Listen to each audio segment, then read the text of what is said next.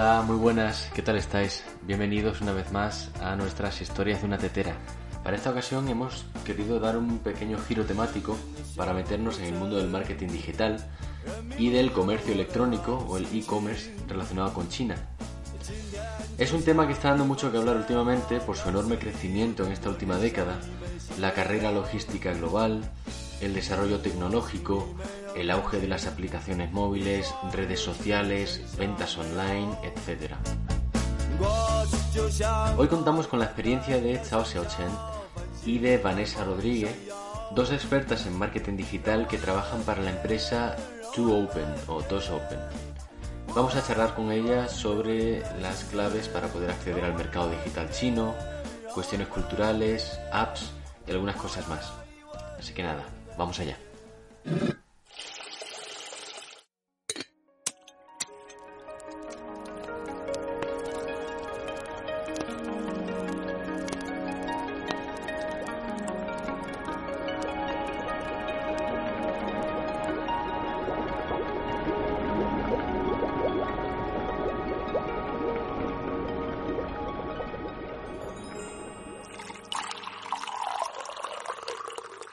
Empezamos. Eh, hoy estamos cuatro personas. Creo que soy el único que se ha hecho un té. No estoy seguro. no, no. Yo también lo he hecho. Mira aquí.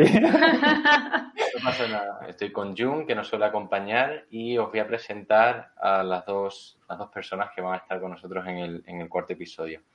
Chao, Sebastián. Como, como has entrado antes, eh, te presento a ti primero. ¿Qué tal? Muchísimas gracias por venir. Gracias a vosotros ya he visto que primero te dedicaste a la ingeniería química, pero luego diste un salto muy grande al, tema del marketing, digital y tal. Si quieres puedes contarnos un poco.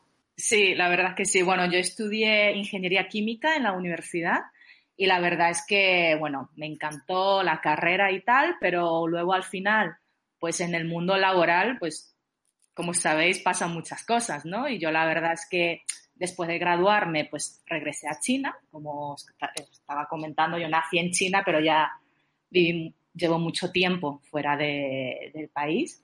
Y luego de graduarme, pues yo quería tener un poquito de experiencia, ¿no? Experiencia laboral.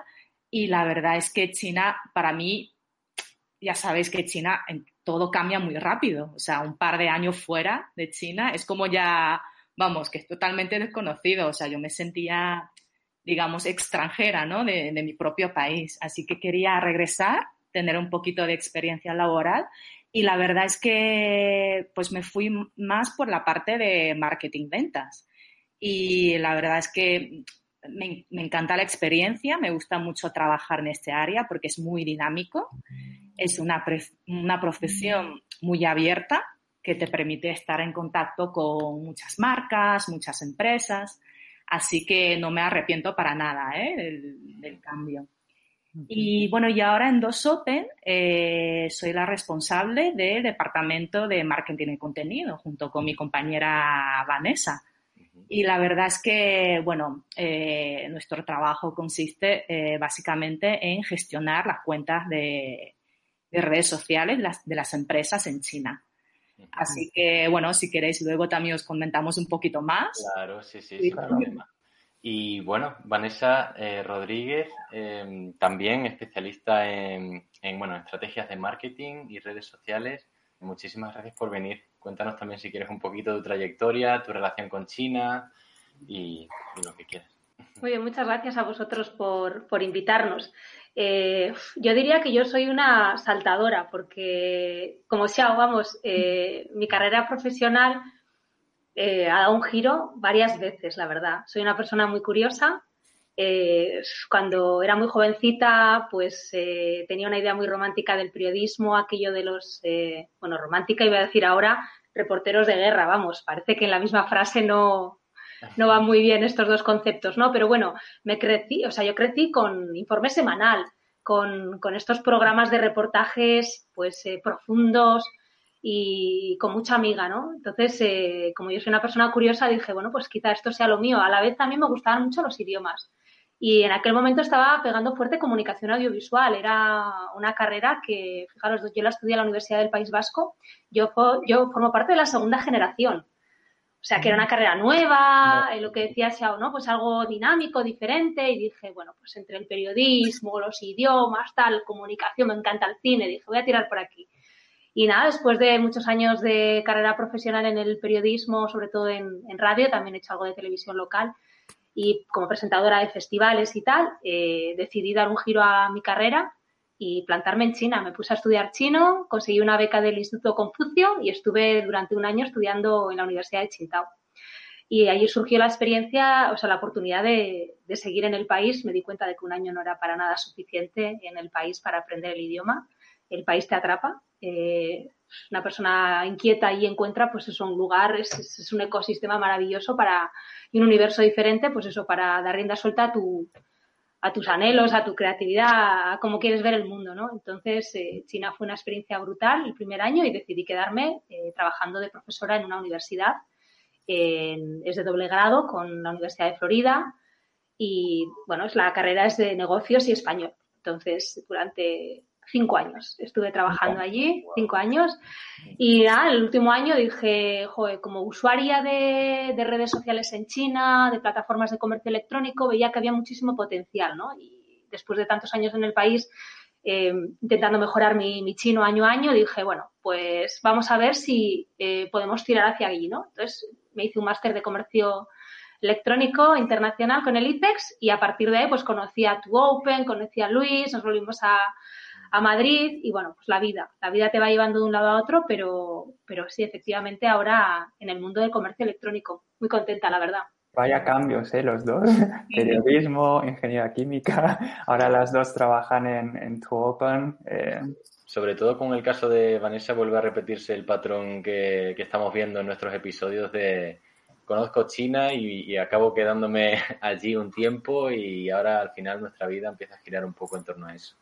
Es que es un país, como decía Xiao, que cambia, cambia muy rápido. Entonces, eh, es lo contrario al aburrimiento. La verdad, si tienes, eh, si eres una persona inquieta y, tienes ganas de vivir una experiencia diferente, la verdad es que China es, es un país fascinante. Y, bueno, luego es verdad que, por supuesto, tienes que, adaptarte al país. ¿eh? Y después de unos años, obviamente, como cualquier persona en un país extranjero, pues pasas por diferentes etapas, ¿no? Como le pasará a Xiao, le habrá pasado a Xiao en Venezuela y en otros países, ¿no, Xiao? Sí, la verdad es que sí. Y, pero a ver, yo creo que también esa experiencia, eh, más el background, ¿no? De, de, aunque sea diferente área, nos enriquece, que al final yo creo que en cualquier trabajo a mí, por ejemplo, me encanta tener compañeros como Vanessa, como, bueno, el propio Luis y tal, que, han tenido diferentes experiencias. Y en los trabajos yo creo que al final todo aporta y todo enriquece. O sea, no solo a nivel profesional y tal, de cara a nuestros clientes y tal, sino vamos, que el propio ambiente de, la empresa, que me parece que es genial, que es muy positivo ¿eh? para, para todos. Totalmente. Hablando de, de, bueno, también del idioma chino. Eh, Vanessa, tu nombre en chino es eh, Wen Nisha, creo, eh, si no recuerdo mal. Y entonces, para empezar a meternos un poco en materia, pues sería interesante ver mm, y, por qué es tan importante tener un nombre chino y ya enfocándolo un poco también al tema de negocios con China. Efectivamente, el nombre, el nombre chino es importante, pero yo no me di cuenta hasta que no llegué al país, porque yo aprendí chino en España durante un año en, San Sebastián, en el Instituto Chino, que estoy muy agradecida, la verdad, a mi primera profesora de, chino, a mis primeras profesoras de chino, a Maggi, bueno, yo les llamaba ya por el nombre español que ya se habían adquirido, no todas, pero, pero muchas sí, ¿no? Y fijaros, ellas en el momento en el que estábamos en España tampoco consideraban tan importante, obviamente, darme un nombre chino. Y cuando llega a China y la profesora de, la primera profesora empieza a pasar lista, pues claro, pues, pues, pues, pues la mujer sufre porque dice este nombre, a ver cómo lo pronuncio yo, ¿no? Entonces, enseguida fue como, no, tenéis que elegir un nombre chino. Y yo decía, pero eso, eso tiene que ser súper difícil, ¿cómo voy a elegir un nombre chino? ¿Qué hago? Y tal. Y entonces, eh, una profesora, yo le dije, pues, pues dame tu nombre. Y el primer nombre que me dio fue Wenny, sin el sha final, ¿vale? Fue mi primer nombre. Y entonces, eh, pues otras personas se conocí, otros españoles, eh, mi marido, mi actual marido me empezaba a vacilar me empezaba a, tomar el pelo y me decía, has pasado de Vanessa a Winnie, ¿sabes? Como, como si fueras un muñequito, tal, te vienes a China y te vas a convertir en, en un... muñequita. Sí, y yo estaba como, Joder, pues yo soy una persona que tengo garra, ¿sabes? Por lo menos algo más, pero ya no me parecía bien cambiarme el nombre porque llevaba ya unos meses en el país y la gente me conocía como Wendy. Entonces, a los años conocí a otra profesora de, de o sea, otra profesora que se llama Kaosasha. Entonces, ese Sha me gusta tanto que le dije, ese Sha, y me dijo ella, te lo puedes coger, porque es que encima tu nombre, Vanessa, como traducción, existe Wendy Sha. O sea, realmente estaba destinada a tener ese Sha al final. Es perfecto, ¿a que sí? Esa es mi historia con el nombre. Y el nombre es importante por eso, porque realmente la pronunciación eh, entre el chino y los idiomas occidentales es tan, tan diferente que personas que no hablan inglés o ningún otro idioma occidental se encuentran pues con un, gran reto, ¿no? Y, la vida es mucho más sencilla, te acercas mucho más a la gente cuando decides eh, cambiar tu nombre y adaptarte al lugar, ¿no? Entonces yo estoy muy agradecida a mi nombre chino y forma parte de mi identidad. Ya no reniegaría jamás de, mi nombre chino, lo muestro muy orgullosa y en cuanto puedo lo digo, vamos. ¿tú no, has necesitado nunca un nombre español? No, bueno, al final, a ver, mi nombre completo es Xiao Chen, pero es verdad que a veces, bueno, por acortar un poco y tal, Xiao, y además como suena como chao, entonces no, en verdad no es tan difícil.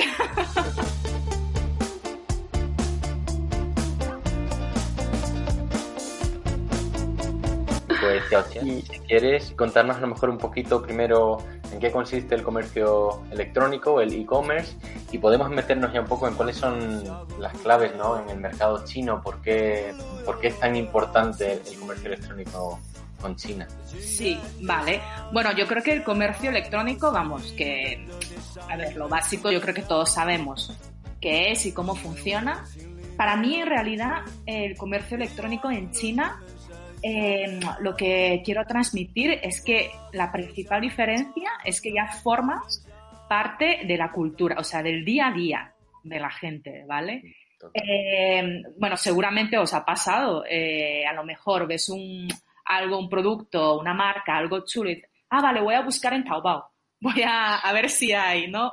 Entonces, yo creo que para mí eso es lo que más eh, me llama la atención del comercio electrónico en China.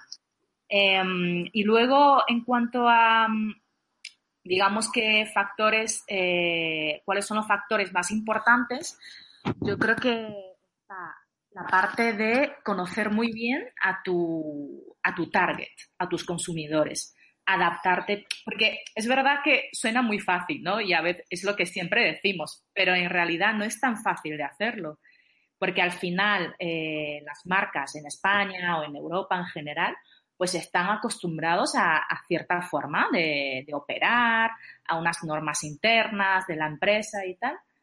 Y si quieres entrar al mercado chino, pues realmente tienes que preocuparte por entender al consumidor, eh, pero de verdad, y tratar de darle ese producto o servicio de, calidad, ¿no? Y la verdad es que para mí ese es el, eh, la clave de éxito. Mm. Sí, es verdad que, cuando has dicho que, que ya forma parte de, la vida diaria en China, yo eso me di cuenta allí. Es pensar, uff, puede ser que esto sea como vamos a estar nosotros en España en unos años y a lo mejor lo estoy viviendo ahora aquí. Es, por ejemplo, el, tema de los QID o lo de los, los envíos. Que en cualquier edificio de, de casa, ¿no? ya sea de, de urbanización o de lo que sea, en cualquier universidad, en cualquier escuela, tienen como su servicio de, mensajería, de Aquello parece, parece el, eh, donde, donde van los Reyes Magos para coger los regalos, eso está lleno, enorme, y, todo el mundo va allí, es como algo súper cotidiano. A mí ya me parece eh, Doraemon, ¿no? es que los chinos, es que leí el otro día una noticia y dice, eh, muchos de los funcionarios, porque no tienen tiempo para comer y tal, al final por el estrés del trabajo, dice, voy a pedir la comida, es que viene súper rápido. Dice, hay muchos chinos eh, de, nuestra generación que no saben ni cocinar, porque no lo necesitan. Dice, pido unos tallarines, en media hora están. Y de hecho hay eh, las grandes plataformas de logística, lo que están intentando es batir el récord de cualquier cosa en cualquier sitio en una hora. yo digo, eh, eh, esta filosofía es eh, muy distinta ¿no? a la occidental. Totalmente. Es que la inmediatez de China, la logística, ¿no? o sea, la, logística es un ejemplo de éxito absoluto en un país de esas dimensiones y a la velocidad a la que uno recibe el paquete que ha comprado, incluso las devoluciones. Es algo que a mí me dejaba fascinada. El, trato, al, el trato con, el, con el consumidor, consumidor final, tú puedes chatear con la persona que te está vendiendo algo y tienes, y tienes la posibilidad de comunicarte con él a través de WeChat, hacerle preguntas, te responde con una accesibilidad que me parecía impensable en, en España, ¿no? Y añadiendo otro punto a lo que decíais de la vida cotidiana que apuntaba muy bien Xiao y, Alfonso, el WeChat, ¿no? Yo cuando llegué a China me olvidé de tener dinero en metálico. Yo no tenía billetes ni, monedas. Bueno, tenía algunas al principio me resistía, pero eh, a dejarlas en casa, pero luego, luego me olvidé porque la frutería quería comprar dos plátanos, pagaba con WeChat. Quería coger el Didi el, el, el Hoover, y lo pagaba con WeChat. Todo lo pagaba con WeChat todo. Entonces, cuando, llegaban, cuando llegué a España y decía, eh, oye, que yo lo pago todo con, el móvil mis amigos no me hacían ni caso, era en plan de qué dice esta chica. Y a los años me empiezan a decir que si me mandan eh, por Bizum, y yo digo, seréis, seréis anticuados. Eso ya hace cinco años que existía. Entonces es muy gracioso porque digo, ahora vais de modernos, pero si eso ya os lo contaba yo hace seis años y no me hacéis ni caso, ¿no? Claro, y aquí faltó incluso la pandemia para acelerar todo eso mucho más también y para hacernos más... Contactless y tal. Mm, podemos hilarlo por, por ahí porque el tema de que utilizan el móvil también forma parte de, esa inmediatez, de que se utilice el móvil en vez del ordenador para, prácticamente todos estos negocios. Y claro, WeChat es la aplicación más importante porque es como un hub, ¿no? Como una aplicación de aplicaciones y es que a partir de ahí puedes hacer cualquier cosa, ¿no? Quizá el secreto de para entrar puede ser el WeChat, ¿no? Sí, así es. Bueno, como comentabas, que en WeChat para una persona en China es que es todo, o sea, es eh, mensajería, es eh, a lo mejor un banco, porque tú puedes guardar dinero ahí y te da intereses y tal. Eh, puedes tener productos financieros. Luego puedes pagar luz, o sea, vamos, todo lo que necesitas a día, luz, electricidad, teléfono, vamos, todo. comprar entradas al cine, o sea, sin mencionar toda la parte de, marketing que las marcas pueden hacer, ¿no? Porque al final tú como marca puedes abrir una cuenta ahí y comunicar muy bien a, todos tus followers. Así que es, es lo que tú dices, es todo. Ahora han abierto lo de los canales también, ¿no? Que es como una, una nueva forma también de, me imagino que de posicionamiento para quien tenga algo que vender y de la gente también para, o sea que al final se va como cada vez abriendo más. Eh, Hombre, con, Weibo, no sé cómo la importancia. Son, muy, son muy diferentes. La verdad es que Weibo puedes conseguir followers muy rápidamente, aunque el engagement de Weibo no es tan, no es tan positivo. ¿Qué pasa con WeChat? WeChat es una plataforma muy cerrada y entonces, bueno, pues conseguir seguidores cuesta mucho, pero una vez que tienes seguidores y te siguen, realmente son fieles, realmente están interesados en ti. Entonces son seguidores de calidad, vamos a ponerle así unas comillas, ¿no? Eh, lo que tú dices es muy interesante porque ahora efectivamente eh, WeChat, claro, no tiene más remedio que competir con el resto de canales que se han abierto. Y entonces, pues Wave, claro, claro, efectivamente, Yun. Entonces, eh, claro, el WeChat, ¿qué está haciendo ahora? Está brindando la oportunidad con canales, con el WeChat Challenge, por ejemplo, para que de alguna forma se, tú puedas atraer a tu cuenta de WeChat, eh, bueno, pues followers que vienen a través de tus amigos, a través de vídeos recomendados. Entonces es una forma de vincular una cuenta que tradicionalmente ha sido más cerrada a algo un poquito más abierto. Entonces eh, ahora hay muchas oportunidades para las marcas eh, para que se den a conocer, ¿no? Pero es verdad también una, cuestión importante que cuando hablamos de abrir una, una cuenta en WeChat o en una red social en China, pensamos que, ok, ya estoy comunicando al consumidor chino, voy a poder contarle muchas cosas y ya está. Pero sin inversión realmente es muy complicado. Porque fijaros, no solo estamos compitiendo con otras marcas internacionales en China, estamos compitiendo con marcas chinas muy buenas ya, con marcas chinas que tienen eh, inversión, con marcas chinas que conocen el mercado chino. Entonces, eh, competir y brillar dentro de esa, de ese gran, eh, de esa gran red de, canales, ¿verdad? De plataformas y redes sociales es muy complicado. Y por otro lado, están convergiendo también, se está produciendo un fenómeno muy curioso. Las plataformas eh, de comercio electrónico están incluyendo redes sociales, están haciendo live streaming, están, digamos, de alguna forma como evolucionando y a la vez redes sociales están abriendo tiendas. Por ejemplo, Xiaohongshu, puedes abrir una tienda en Xiaohongshu, puedes tener una tienda en, WeChat. Entonces, ya la diferencia entre eh, plataforma de comercio electrónico y red social ya no es tan clara, ¿no? Es, algo, quiero decir con esto que evoluciona tanto, va tan rápido, que tienes que eh, pillar ese tren para no quedarte dormido. Es decir, no vale decir, he abierto una cuenta en WeChat, ya estoy comunicando al público y ya está. No, hay muchísimas oportunidades, pero es verdad que tienes que tener una clara, muy, clara tu estrategia, ya lo ha dicho antes, tu target, tus objetivos, elegir bien los canales en los que comunicar y también ver las opciones que esos canales te van brindando porque cambia todo a la velocidad del rayo, ¿no? Sí. Ahí también da mucha importancia el, tema de un, se habla de partner local, creo, ¿no? Una persona que guíe, que, sea de comunicador intercultural, ¿no? Me imagino, porque la cuestión de la cultura a la hora de llegar al mercado chino debe ser súper importante. Sí, así es. Yo creo que desde la parte, bueno, de lo que hablamos ahora de, del nombre, o sea, no solo para una persona, sino también para las marcas, hasta toda la parte operativa, ¿no? Toda la parte estratégica y operativa. Eh, yo creo que es mucho más fácil para, para, una empresa, para una marca extranjera, tener un partner local que te guíe, que te, eh, que te guíe, que te asesore y que te resuelva esos temas operativos. Eh, por ejemplo, todo el tema de, ya volviendo al tema de naming, por ejemplo, es que es todo un, toda una estrategia, o sea, hay, hay estudios de esto, de casos de cómo un buen naming o un mal naming puede influir en tu, en tu negocio. En las ventas directas, digamos.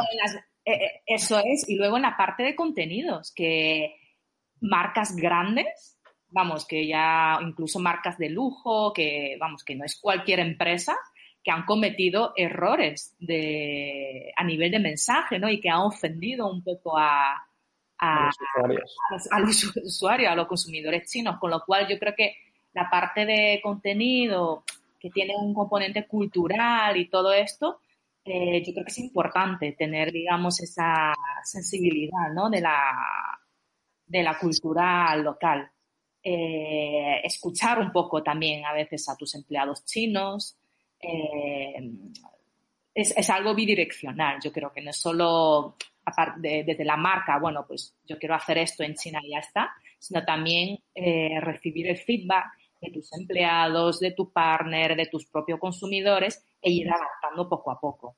Yo creo que eso es muy importante. Claro. Luego contratar influencers de China también para que hagan cosas. Lo digo porque he visto eh, anuncios de empresas bueno, españolas o de otros países que a lo mejor pues eh, hacen su, su publicidad o en, en, China y digo, me da la sensación de, por ejemplo, de vino, de vino tinto, de vino de español. Y digo, creo que sería imposible que utilizasen este anuncio en España. y sin embargo lo están haciendo aquí y me parece sorprendente porque entiendo el motivo por el cual se adapta, porque claro, conozco la cultura, pero digo, es que realmente el cambio es muy grande. Al principio les cuesta mucho, ¿eh? es como sacrilegio. Algunas marcas renunciar también a lo que consideran que, es eh, su imagen, ¿no? Es que es fundamental. Es como, pues si tú tienes un estilo y tienes una forma de ser, tú vas a otro país y vas a cambiar, digamos, lo que consideras que es, que es tu esencia, efectivamente. Entonces cuesta, ¿no? Pero luego realmente es lo que yo os contaba, por ejemplo, con el nombre, ¿no? Eh, yo sigo siendo yo. Mm.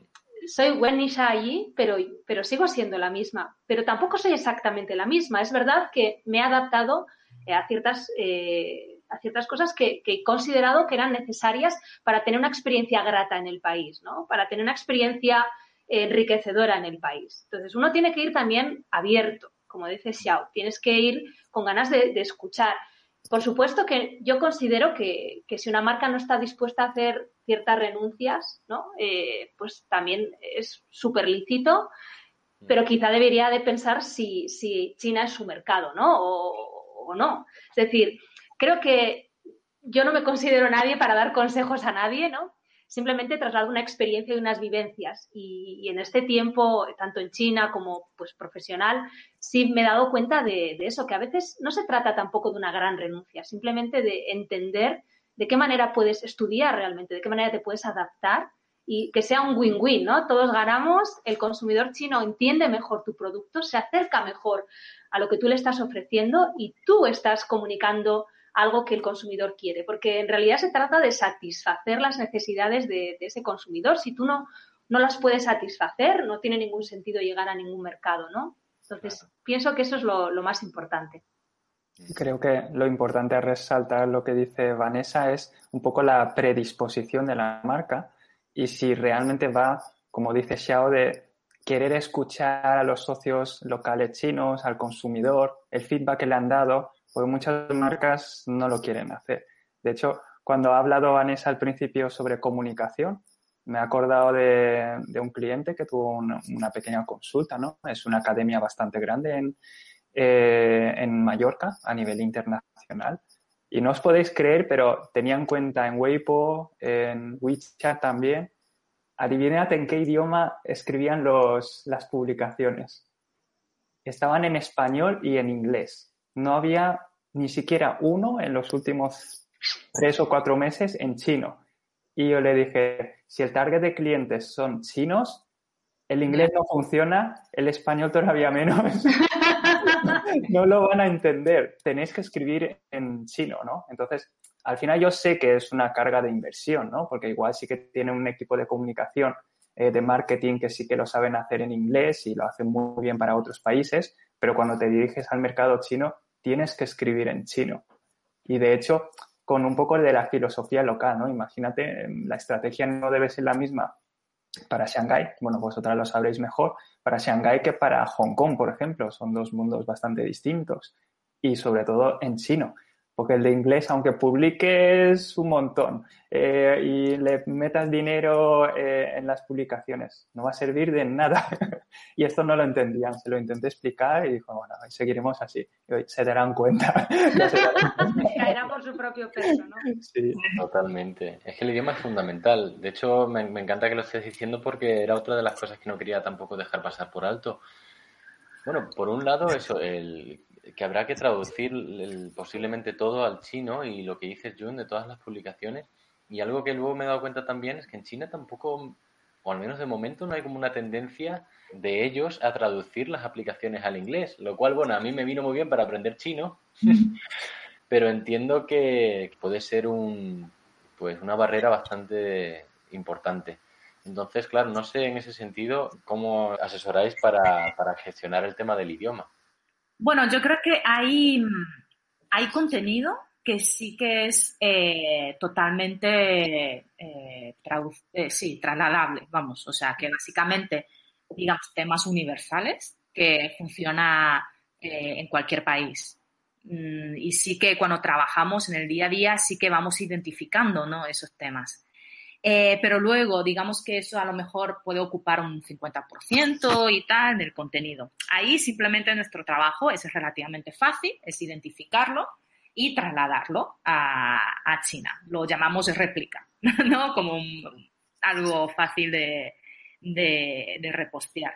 Eh, pero luego también dedicamos una gran parte de nuestro tiempo a hacer contenido local que, bueno, que tiene que ver con lo que decimos, ¿no? Que al final el consumidor chino es que no todo el contenido eh, de aquí es eh, relevante para ellos. Entonces tú tienes que tomar ese trabajo de entenderlos, lo que decía yo antes, de tener un equipo local y tal, ¿sabes? Que, que produzcan contenido que sea relevante para ellos, que les interese, que a lo mejor van con las festividades chinas locales, que esté en chino eh, o que tenga algún hot topic ¿no? de, del momento, eh, cosas así, porque es que si no terminas, no sé, terminas eh, siendo invisible, ¿no? Un poco en el mercado. O sea, si estás publicando en inglés, en, tu contenido eh, de siempre, de Facebook y tal, eh, la verdad es que no es lo más recomendable.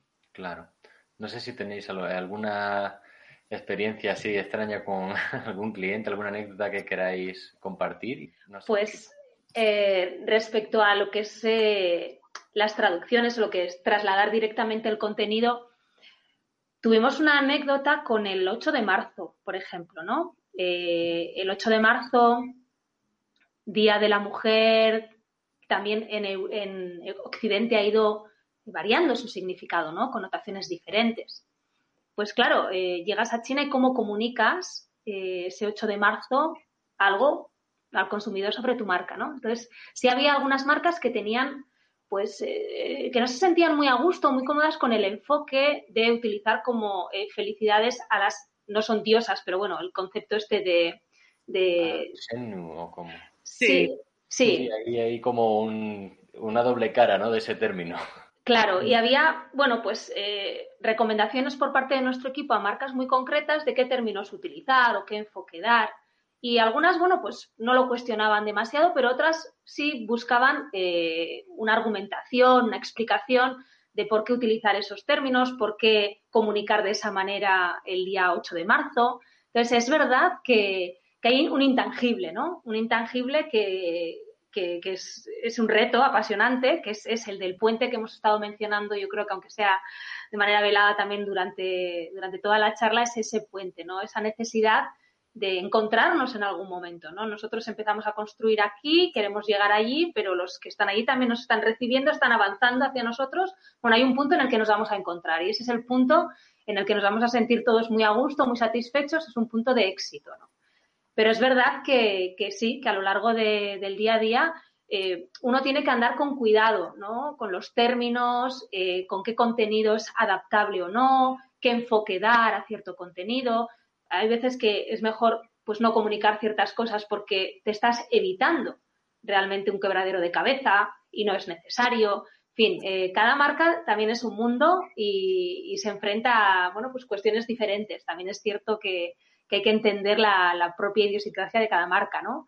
Pero bueno, yo creo que eso es lo que lo hace tan apasionante eh, el mundo de las redes sociales en China, del comercio electrónico, porque al final se trata de, eso, de conseguir que pues llegamos a ese punto de entendimiento con el consumidor chino, ¿no? De que el consumidor pues acepte nuestra marca, le interese, nos guste, le guste y quiera saber más y quiera tener más información sobre ella. Y Xiao, no sé si te ha recordado alguna anécdota, tanto a nivel personal como profesional, que dices, es un poquitín chocante, ¿no? Eh, en, en, esa, mm, ¿cómo se dice?, distinción de culturas, ¿no? Que al final es muy distinta. Sí, la verdad es que, bueno, además de las, eh, digamos, de esa diferencia a nivel de, concepto, ¿no? Del ejemplo que ha dicho Vanessa, de cierta, digamos, eh, ciertos temas sociales y tal, que al final, digamos que en China está, yo pienso que como que está en otro punto de la curva, ¿no? Un poco. Eh, la sociedad Europa, europea, digamos que, que ha tenido otro, obviamente otro contexto y tal, y es de cierta forma por todo lo que ha pasado y China es otra sociedad por otras cosas que ha pasado, ¿no? Entonces, por eso es que yo pienso que, tenemos que tomar en cuenta el contexto y a veces, pues eso es como injusto tratar de trasladar exactamente lo mismo. Y esto me recuerda también muchas veces con las traducciones que, que hacemos, que hay muchísimas frases, por ejemplo, que es increíblemente difícil de eh, traducir. Por ejemplo, em, en, primavera, que ahora que ya estamos en que hace el buen tiempo y tal, que eh, en, China, por ejemplo, eh, hay un concepto que es eh, que es que te da mucho sueño en primavera y tal. ¿Esto cómo lo traduces?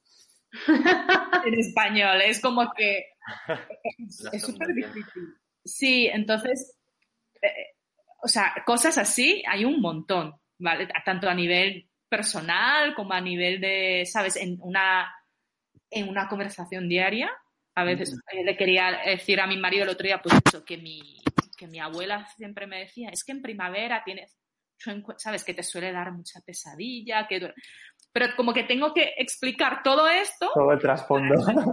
Que, es, que en chino son mm, dos palabras. Dices, ¿cómo el chino puede tener tanto contenido, ¿no? Cómo estos cuatro caracteres encierran tanto contenido, ¿no? Y nosotros en español pues nos explayamos, frases largas, una explicación, y el chino es pa, pa. Dos palabras. Y dices, y ahí, me lo, y ahí lo hemos dicho todo, ¿no? Entonces, esa, esa carga conceptual que tiene cada uno de los idiomas eh, es súper interesante, la verdad, es, es, muy curioso, muy curioso. Sí, por, sí. Por esto los chinos, si usan Twitter, no tienen problemas con las mismas palabras. ya no. Lo tiene más fácil que los españoles, desde luego.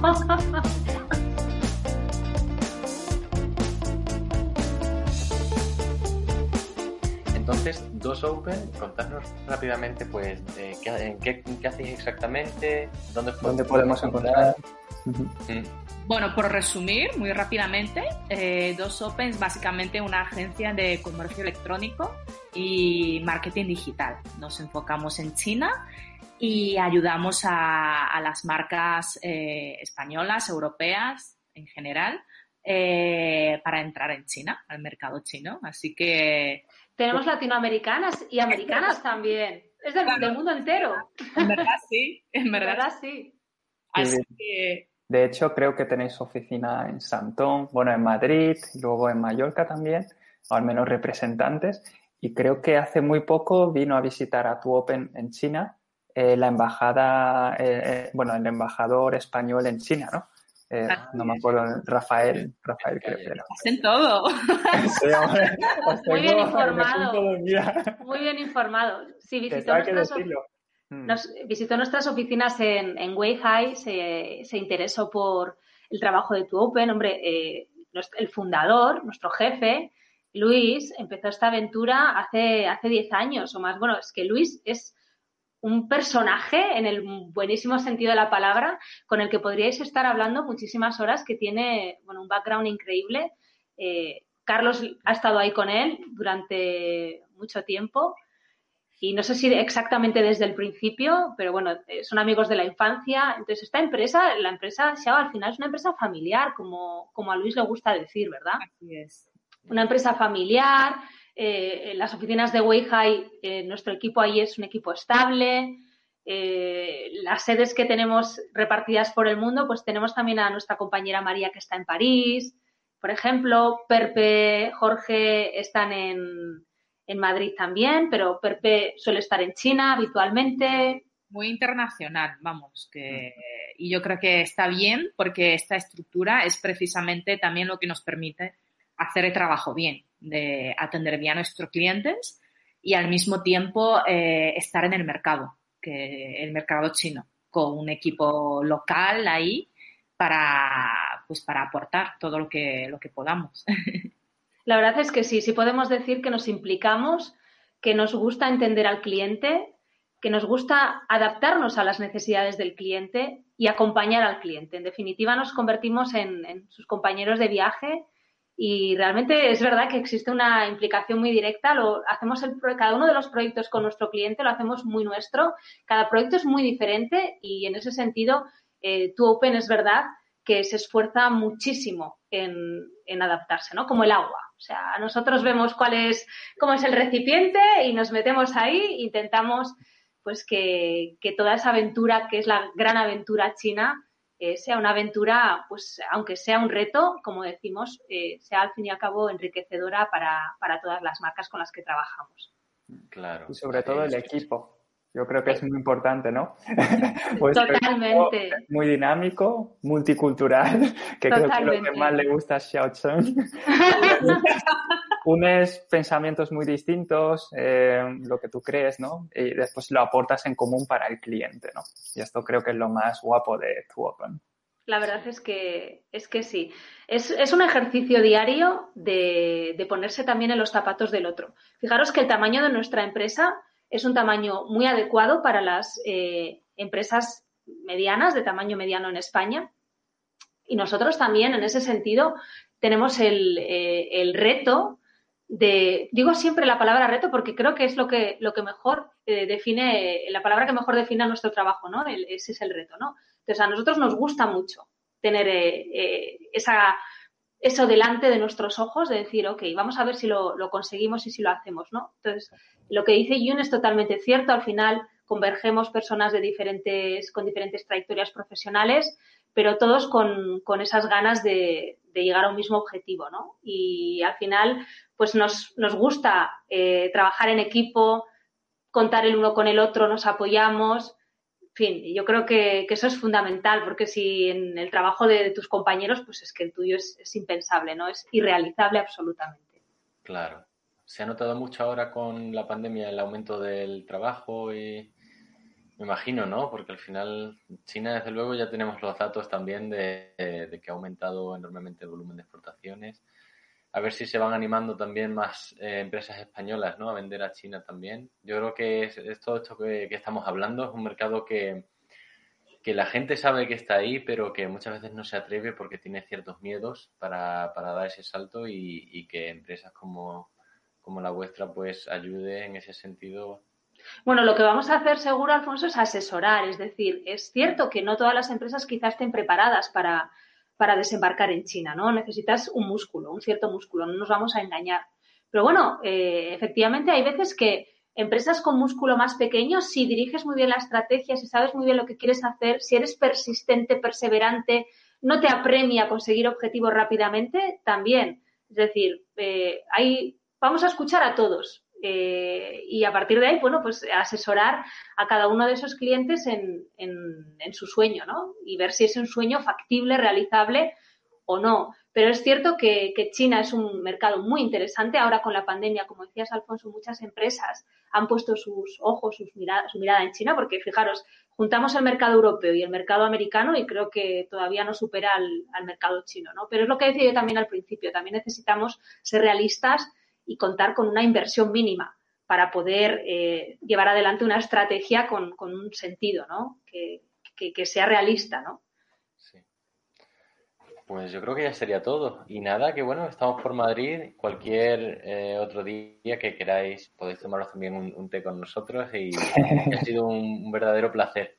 ¿Qué té? ¿Qué té tomáis, por cierto? ¿Cuál es el té que tomáis? Yo tengo, tipos. Yo tengo el té verde hoy. Pero vale. bueno, mm, veo bastante. Hay un, tengo un cajón lleno de... Jazmín, que es el más básico, pero me lo, vamos, me lo compro en, a granel y entonces es como mi, mi día a día. Tu día a día. Yo en China tomaba mucho té verde, como decía Yun, pero me gustaba mucho el té rojo, que mm. tiene mucha potencia y el té rojo me, me gusta hoy. A ver, yo soy de té, pero soy mucho de café, fijaros, y ah, eso tampoco, tampoco puedo renunciar a, a ese lado, ¿eh? el lado de, del café, pero afortunadamente en China ya hay cada vez más cafeterías, la verdad. Sí, sí, por lo menos eso, ¿eh? por lo menos en zonas como Qingdao. Yo creo que por la influencia coreana también, estábamos muy cerca de, de Corea del Sur y hay muchas, hay muchas cafeterías también, o sea que Incluso ahí hay, hay puente también, Yun, y hay puente. hay sitios para tomar té, pero también ya para tomar café. eh, en, en, China tomarías el Naicha, ¿no? El Naicha, que es el... Sí. Eh, es, es, más bueno, que aquí no...